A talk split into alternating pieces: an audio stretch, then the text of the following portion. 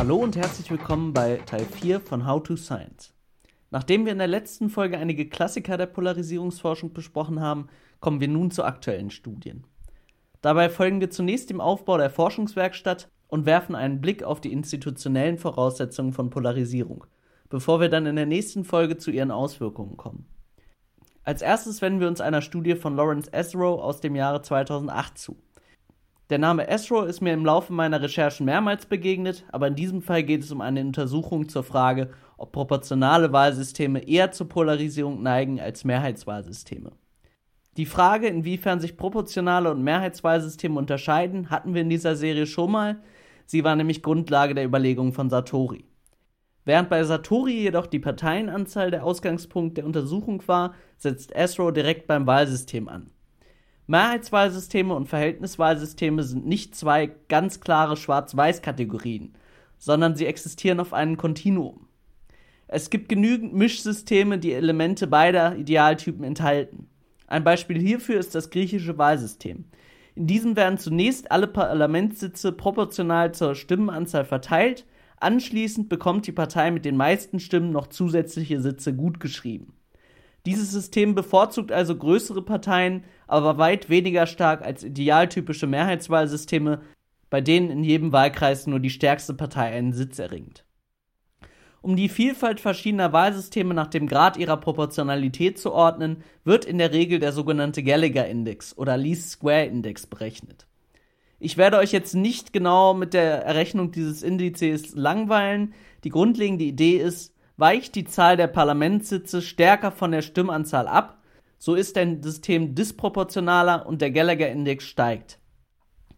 Diese Messung hat den Vorteil, unabhängig vom Auge des Betrachters zu sein.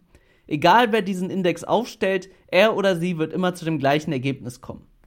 Diese Eigenschaft nennt man in der Wissenschaft Reliabilität, also Verlässlichkeit. Die Konzepte von Validität und Reliabilität werde ich in einem anderen Podcast nochmal genauer erklären. Das würde hier den Rahmen sprengen. Der Nachteil des Gallagher-Index liegt darin, dass er bei verschiedenen Wahlen unterschiedliche Ergebnisse liefert, obwohl das Wahlsystem das gleiche geblieben ist. Beispielsweise lagen bei der Bundestagswahl 2013 mit der AfD und der FDP gleich zwei Parteien knapp unter der 5%-Hürde. Sie bekamen null Parlamentssitze, während alle anderen Parteien mehr Sitze als ihre Stimmenanzahl bekamen. Dies ließ den Gallagher-Index für Deutschland steigen, obwohl sich nichts am Wahlsystem geändert hat. Hier liegt ein Problem der Validität vor. Der Gallagher-Index misst nicht zu 100% das, was er eigentlich messen sollte. Trotz dieses Nachteils ist der Gallagher-Index recht gut für die Untersuchung von Parteiensystemen geeignet, weswegen ihn auch Esro in seiner Studie verwendet. Er benutzt jedoch auch andere Operationalisierungen von Proportionalität, um Verzerrungen durch den Index zu vermeiden. Das ist eine sogenannte Robustheitsprüfung. Esro erwartet in disproportionalen Wahlsystemen eine stärkere Polarisierung. Dies begründet er damit, dass Parteien in diesen Systemen weniger Angst haben müssen, für schlechte Wahlsysteme überproportional bestraft zu werden oder gar aus dem Parlament zu fliegen. Dies ermöglicht den Parteien radikalere Positionen auf dem politischen Spektrum einzunehmen und spezifischere Wählerinnen-Nischen anzusprechen. An dieser Stelle sollte kurz erwähnt werden, dass ein hoher Gallagher-Index theoretisch auch durch eine überproportionale Bevorzugung kleiner Parteien entstehen könnte. Unter diesem Vorzeichen wäre die eben genannte Argumentation natürlich hinfällig. Allerdings sind mir keine realen Parteiensysteme bekannt, die kleinere Parteien bevorzugen, sodass durch diese Sache keine Probleme entstehen sollten.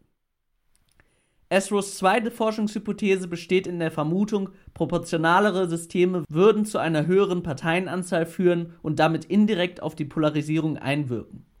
Er begründet dies mit einem höheren Konkurrenzdruck im politischen Raum, wenn sich mehrere Parteien auf einem ideologischen Fleck aufhalten. Früher oder später würden sich die Parteien aus strategischen Gründen radikaler positionieren, um sich von den anderen Parteien abzuheben. Dieses Bedürfnis nach Sichtbarkeit sollte bei weniger Parteien einfacher zu erfüllen sein, sodass sich das System weniger auffächern muss. Die Anzahl der Parteien wird bei ESRO wie in den meisten politikwissenschaftlichen Studien durch die effektive Parteienanzahl nach Laxo und Tagepera operationalisiert. Diese ist ein Indikator, der kleinere Parteien weniger zählt als große. Dadurch wird vermieden, dass eine Vielzahl kleinerer Parteien die Fragmentierung der Parteienlandschaft größer erscheinen lässt, als sie wirklich ist. Zur Messung der Polarisierung benutzt Astro varianzbasierte Maße. Er ist bei der Auswahl seiner Datenquellen jedoch besonders gründlich und verwendet sowohl Expertenumfragen als auch Bevölkerungsumfragen und Wahlprogrammanalysen. In seinen Ergebnissen findet Astro keine statistisch signifikanten Zusammenhänge zwischen den von ihm benannten Variablen. Wieso habe ich also so lange über diese Studie gesprochen, wenn sie keine Zusammenhänge findet? Nun, es mag zunächst kontraintuitiv erscheinen, aber eine Studie ohne ein signifikantes Ergebnis ist für die Forschung genauso viel wert wie eine Studie mit festgestelltem Zusammenhang. Zwar können wir logisch nicht aus diesem Ergebnis schließen, dass es keinen Zusammenhang der Variablen gibt, aber die Studie liefert doch einen Hinweis darauf, dass Wahlsysteme für Polarisierung unter Umständen wenig relevant sind. Eine Erklärung für das Ausbleiben dieses erwarteten Zusammenhangs zu finden, kann neue Horizonte für die Forschung eröffnen. So war es auch in diesem Fall. Esro vermutete, dass Parteien in ihrer Positionierung nicht nur Stimmen maximieren, sondern sich auch für mögliche Koalitionen in Stellung bringen wollen. Das würde die Spielräume zur Radikalisierung auch in proportionalen Systemen einschränken, da noch eine ideologische Verbindung zu anderen Parteien möglich sein muss, um Koalitionen beitreten zu können. Diese Hypothese wurde vier Jahre später von Luigi Curini und Airo Hino als Forschungsgrundlage verwendet. Doch Curini und Hino untersuchten in ihrer Studie nicht nur Koalitionsbildung, sondern holen zu einem Rundumschlag aus. Sie testen gleich sechs Hypothesen. Die ersten beiden Hypothesen sind dieselben wie bei der Untersuchung von ASRU. Sprich, umso proportionaler das Parteiensystem und umso mehr Parteien im System, desto mehr Polarisierung ist zu erwarten. Hier wird ein weiterer wichtiger Aspekt guter sozialwissenschaftlicher Forschungspraxis deutlich. Nur weil eine Variable in einer Studie keinen Einfluss genommen hat, muss das nicht in darauffolgenden Studien gelten. Veränderungen in ausgewählten Daten und vor allem weitere verwendete Kontrollvariablen können Variablen relevant werden lassen, die vorher scheinbar keinen Einfluss hatten. Deswegen ist es immer sinnvoll, Hypothesen mehr als einmal zu testen und das Untersuchungsdesign zu variieren. Die dritte Forschungshypothese der Studie untersucht den von Esro vorgeschlagenen Zusammenhang zwischen Koalitionshoffnungen und Polarisierung. Die Autoren vermuten, dass Parteienanzahl dann relevant wird, wenn Koalitionserwartungen bestehen. Koalitionserwartungen können natürlich nicht direkt gemessen werden, sondern müssen, wie die meisten Variablen, operationalisiert werden. In diesem Fall nehmen die Autoren Koalitionserwartungen an, wenn innerhalb der letzten vier Wahlperioden entweder mindestens eine Minderheitsregierung bestanden hat oder eine Koalitionsregierung gewechselt ist. Damit schließen sie Fälle aus, in denen über lange Zeit dieselbe Koalition regiert, da eine solche stabile Mehrheit bei anderen Parteien wohl keine Koalitionshoffnung auslöst. Präsidentielle Systeme, bei denen der oder die Präsidentin einer anderen Partei angehört als die Parlamentsmehrheit, fallen ebenfalls unter Koalitionserwartungen, da die Parteien in diesem Fall zu irgendeiner Form von Zusammenarbeit gezwungen sind. Um die variablen Parteienanzahl und Koalitionserwartungen zu verknüpfen, bilden die Autoren eine sogenannte Interaktionsvariable. Diese wird null, wenn keine Koalitionserwartung besteht und nimmt den Wert der effektiven Parteienanzahl an, wenn Koalitionserwartungen bestehen. Dadurch können Parteianzahlen in Koalitionssystemen separat untersucht werden. Das Konzept der Interaktionsvariable ist zunächst schwierig intuitiv zu verstehen, aber wir werden im Laufe dieser Serie noch auf weitere Beispiele treffen, die es hoffentlich klarer machen. Die vierte Hypothese wird von den Autoren als Electoral Spillover bezeichnet. Hier geht es also vor allem um die Existenz zweier verschiedener wichtigen Wahlen, sprich einer Präsidentschaftswahl und einer Parlamentswahl. In Systemen mit zwei wichtigen Wahlen erwarten die Autoren weniger Polarisierung da Präsidentschaftskandidatinnen auf breitere Unterstützung angewiesen sind und deshalb moderierend auf ihre Parteien einwirken. Die Parteien können ihre Position natürlich nicht von einer Wahl auf die andere radikal ändern, ohne Glaubwürdigkeitsverluste zu erleiden, sodass dieses System insgesamt weniger polarisiert bleiben muss, um die Präsidenten zu stützen. Die letzten beiden Hypothesen der Studie behandeln die Eigenschaften der Wählerinnenschaft. Zum einen vermuten die Autoren, dass Polarisierung steigt, wenn WählerInnen bei ihrer Wahl vor allem auf Positionen achten. Dies kann daran gemessen werden, wie weit WählerInnen in ihrer eigenen geschätzten Links-Rechts-Position von der Position ihrer Partei abweichen. Fallen beide Punkte stark auseinander, so ist zu erwarten, dass andere Faktoren außer der Parteiposition einen starken Einfluss hatten. Das können zum Beispiel charismatische Kandidatinnen sein. Zum anderen vermuten die Autoren einen Zusammenhang zwischen der Zahl parteiungebundener WählerInnen und der Polarisierung. Da parteiungebundene WählerInnen zumeist eher moderat eingestellt sind, gibt es mit steigender Anzahl ungebundenen Wählerinnen mehr Anreize für Parteien in der Mitte des politischen Spektrums, um WählerInnen zu werben. Das sollte die Polarisierung reduzieren. Die Untersuchungen stellten die Autoren anhand der Comparative Studies of Electoral System der wichtigsten internationalen Wählerinnenumfrage an. Diese Studie wird uns in Zukunft noch häufiger begegnen, weswegen ich sie ab sofort einfach als CSIS abkürzen werde. An diesen Daten wird ähnlich wie bei ASRO eine lineare Regressionsanalyse durchgeführt. Regressionsanalysen hier zu erklären würde den Rahmen komplett sprengen. Einfach gesagt kann man sich eine Regressionsanalyse vorstellen wie eine Ausgleichsgarde im Physikunterricht. Viele von euch werden so eine Gerade, die möglichst nah an den Punkten der Messung ist, in der Schule gezeichnet haben müssen. Eine Regressionsanalyse in den Sozialwissenschaften funktioniert im Prinzip genauso, nur dass sie nicht zweidimensional ist, sondern in deutlich höheren Dimensionen abläuft, die sich das menschliche Auge bildlich nicht mehr vorstellen kann. Die Regression in unserem Beispiel bestätigt einige der aufgestellten Hypothesen. Zwar werden die bei Esro untersuchten Thesen ebenfalls nicht bestätigt, aber die von Esro angesprochene Koalitionshypothese findet Rückhalt in den Daten. Werden Koalitionsregierungen erwartet, führt dieses also vor allem in Systemen mit mehr Parteien zu weniger Polarisierung. Hypothese 4 findet ebenfalls Bestätigung.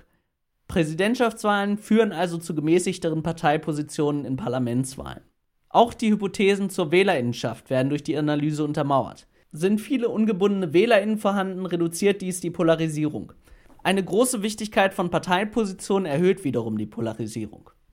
Diese Studie ist methodisch wie inhaltlich sehr dicht gepackt. Auf nur zwölf Seiten schaffen es die AutorInnen, sehr viele Informationen zur Entstehung von Polarisierung unterzubringen. Ich musste bei der Erstellung dieser Folge selbst nochmal mehrmals über die Hypothesen lesen, um sie voll zu durchdringen da ich in meiner Arbeit Polarisierung nicht als abhängige, sondern unabhängige Variable betrachtet habe, also die Auswirkungen von Polarisierung auf andere Variablen untersuchte. Ich hoffe, dass die Grundaussagen der Studie trotzdem deutlich wurden. Last but not least haben wir uns in der Forschungswerkstatt noch eine Studie von Sung Min Hang aus dem Jahr 2015 vorgenommen. Diese Studie untersucht die Auswirkungen wirtschaftlicher Ungleichheit auf Polarisierung.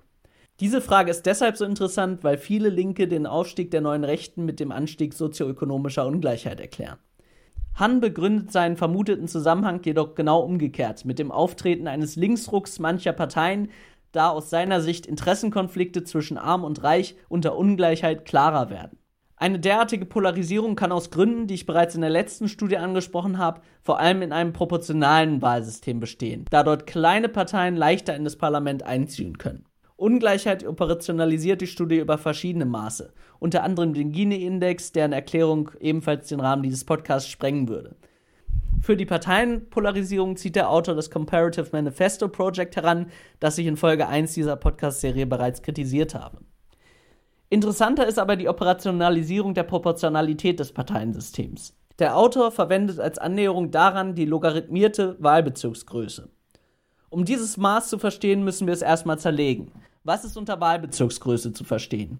Dieser Begriff meint hier nicht die Anzahl von Menschen, die in einem Wahlbezirk leben, sondern die Anzahl von Abgeordneten, die in einem Wahlbezirk gewählt werden. Das sind im idealtypischen Winner-Takes-All-Mehrheitssystem eine Person. In puren Verhältniswahlsystemen wie den Niederlanden oder Israel besteht die Wahlkreisgröße in der Abgeordnetenzahl des gesamten Parlaments, da es nur einen nationalen Wahlkreis gibt. Und so ziemlich alles dazwischen ist auch möglich.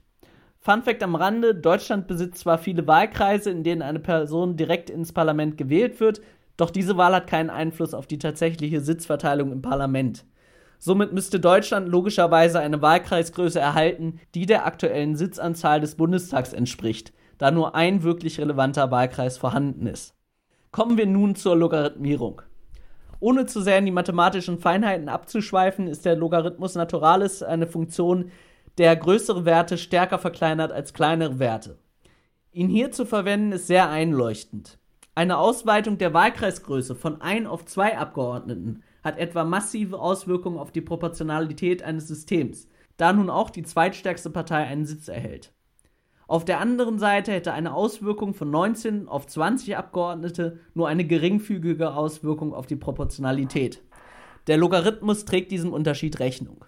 Insgesamt halte ich die Operationalisierung für weniger geeignet als in der vorher besprochenen Studie, was aber nicht bedeutet, dass die Ergebnisse dieser Studie wertlos sein werden.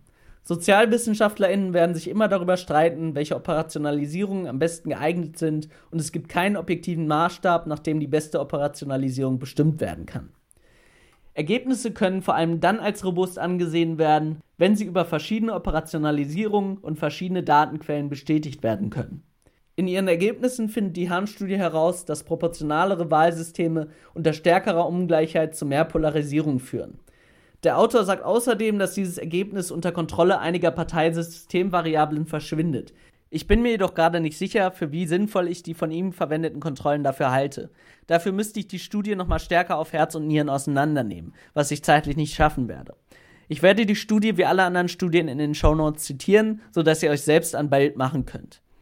Ich bin bei allen heute erwähnten Studien weit weniger in die Tiefe gegangen, weil sie für meine eigenen Untersuchungen irrelevant sind. Ich fand es trotzdem interessant, sie euch kurz zu beschreiben, weil zu diesem Zeitpunkt im Seminar noch nicht klar war, in welche Richtung sich meine Arbeit entwickeln würde. Ich hoffe, ihr seid das nächste Mal dabei, wenn wir endlich zu aktuellen Studien zur Auswirkung von Polarisierung kommen. Bis dahin wünsche ich euch alles Gute und verabschiede mich. Bis dann.